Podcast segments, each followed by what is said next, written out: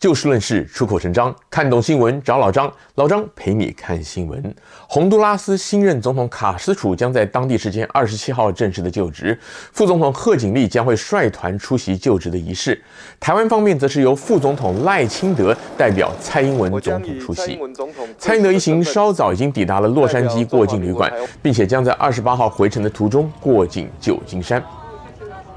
台湾因为跟美国没有正式的邦交，加上台湾关系法与美中三个联合公报的限制，正副总统无法正式的访问美国，因此会借着造访中南美洲友邦的机会，要求过境美国，并且啊顺便会晤一些当地的政要，像是国会议员或者具有影响力的卸任政府官员、学者等等，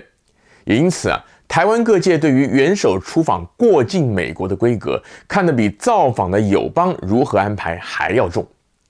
虽说过境城市的安排跟目的地的地点还有航线都有关，但一般来说，假如能够在去程或者回程过境东岸，像是纽约之类的大城市，因为这更靠近华府权力中心，更有可能会晤到一些重要的人物。所以象征意义，也就是规格呢，就高过被安排到西岸，像是洛杉矶或者旧金山。当然了，能够过境西岸，也好过被安排到像是阿拉斯加之类美国本土以外的地方过境，甚至呢根本被婉拒。而如果在筹备交涉的阶段就被婉拒的话呢，台湾很有可能干脆就延后，甚至取消这个行程，以免成为在野党攻击的画饼。这一次赖清德率团出访，台湾各界也纷纷的揣测，有没有可能会在就职典礼的会场上见到贺锦丽？虽然白宫已经否认会安排两人会面，但是两人到时候会不会巧遇啊？目前也实在很难说。尤其是现在又加上了新冠疫情这个变数，届时现场的防疫措施会是如何，目前不得而知。加上赖清德施打的新冠疫苗又是台湾自制，还没有经过 WHO 和美国 FDA 验认证的这个高端疫苗，红国会不会因此有所安排，乃至于影响到赖清德跟其他国家元首、特使等等的碰面呢？也都是外界好奇的。而在两度过境美国期间，基于防疫考量，赖清德也无法按照往例跟美国当地的政要与侨领面对面，只能够透过视讯会晤。所谓见面三分情，不能面对面的确会有影响，但是透过视讯会议的方式呢，却可以更有效率地见到更多人，而且啊也更容易保密。因此利弊得失，其实也真不好说。今天的节目主题讲到了蔡英文的国家认同，但是却一直在讲赖清德。或许你会觉得奇怪，老张标题是不是打错了？哎，在此先告诉您，这个标题没问题，请您继续的看下去。刚刚提到台湾正副元首过境美国，比起出访本身更受重视。除了行程安排跟见到了谁以外，还有一点可能会被忽略的，就是这个出访的人选，在台美双方高层心目中的想法会是如何？由于台美关系特殊，加上台湾对美国的高度依存性，因此自从台湾开放民选总统之后，每逢总统大选之前，除了竞选连任，也就是现任的总统以外啊，主要政党的主要候选人，甚至只是所谓的拟参选人呐、通常都会安排访美行程，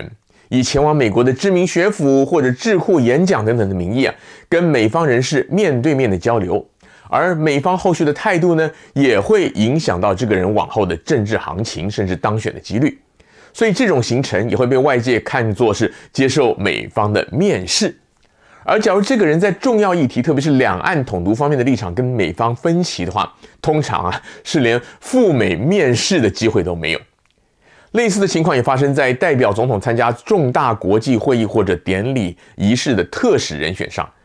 通常在公开人选之前呢，也必须要先跟主办国先沟通，特别是牵涉到美国或者要过境美国的时候，也都会征询美方的意见。另一方面，既然是代表总统出访，这个人选首先当然也必须总统本人认可，这当然可以说是毋庸置疑的了。赖清德的政治光谱呢，在台湾算是深绿。他在担任蔡英文政府的行政院长期间，就曾经公开的表示说，他是务实的台独工作者。而他辞去行政院长之后，宣布参加民进党内的总统初选，也被独派的人士力挺。因此啊，不管是在北京还是华府眼里，蔡赖清德他的台独色彩呢都很浓。而另一方面呢，赖清德他当初挑战蔡英文争取总统大位，两个人在初选过程当中杀的是刀刀见骨。虽然后来蔡英文基于胜选的考量，邀请他搭档参选，两人也拿到了史上最高的八百一十七万票，但是这两个人的心结可以说是政坛众所周知。赖清德就任副总统以后啊，也没有太多挥洒的空间。当然，身为备位元首，宪法赋予赖清德的权限本来就不多，但是蔡英文对他的态度也是赖清德少有表现的主要原因。直到去年年底的四大公投，还有立委罢选补选的选战，蔡赖清德卖力的站台，才让外界重新看到这位神隐已久的副总统。而这一次的出访与过境美国呢，更是他就职以来的第一次出国。前几天，台北市政府举办了将前总统蒋经国的故居七海寓所整理之后重新开放的经国七海纪念园区以及蒋经国总统图书馆的开幕仪式。蔡英文总统他亲临致辞，还表示说，希望透过园区内的蒋经国图书馆资料，能让台湾社会更深入了解，也能更公正的评价，帮助化解台湾社会的分歧。而蒋经国坚定保台的政治立场呢，毫无疑问也是当前台湾人民最大的共识。这番话随即遭到绿营独派人士抨击，就连行政院院长苏贞昌都公然的反对。而包括国民党主席朱立伦在内的蓝营人士呢，则认为这都是心口不一的话术，这是蔡英文在扮白脸，企图要拉拢中间选民。蔡英文这番话当然有拉拢温和派中间选民的意味，但也更显示出他在当了六年总统之后，已经深切地体验到证明制宪或者修宪之类的台独现阶段不可能实现。不要说是外在局势了，就连凝聚台湾人的共识呢，都大有问题。但是另一方面，以目前两岸对立的程度，加上美日等国近几十年来罕见的力挺，愿意与对岸立刻统一的人呢，绝对也是少数中的少数。蔡英文充分掌握了这样的局面，因此一反过往斗争两蒋的态度，借由肯定蒋经国的部分政绩，让蓝营特别是国民党没有反对的着力点。而蔡英文这两年言必称中华民国台湾，也显示出他充分的理解到，台湾既然很难独立建国，反正中华民国实质上就是一个独立自主的国家。没有必要为了迎合深绿的意识形态，敲锣打鼓的强推所谓的正名制宪。简单讲，在他的心里啊，台湾国固然很好，但如果没办法的话，拿下中华民国也 OK。正应了台湾的俗谚：这个没鱼虾也好，摸鱼黑马后。从川普到拜登，美中关系紧张局面不减反增。蔡英文审时度势，知道现阶段中华民国加反共是台湾内内部跟美方都能够接受的路线，而任期只剩下两年的他，虽然政坛普遍认为他属意的接班人是桃园市长郑文灿，然而无分无论是在这个政坛的资历辈分，或是截至目前为止在党内还是民间的声望呢，郑文灿呢，他都难以跟赖清德相比。因此，赖清德很有可能还是会成为下一任民进党总统候选人。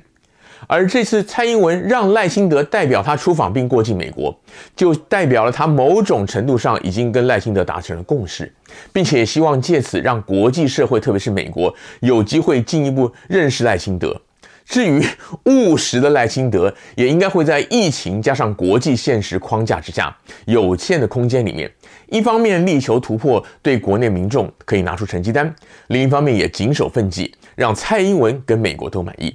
毕竟没鱼虾也好，先拿到总统候选人的门票，往后再从长计议不迟。今天节目的时间又到了，欢迎您下次继续的找就事论事、出口成章的老张陪您一起看新闻。也希望您能够订阅、按赞及分享，并且赞助非盈利的社区公益电视台优势频道。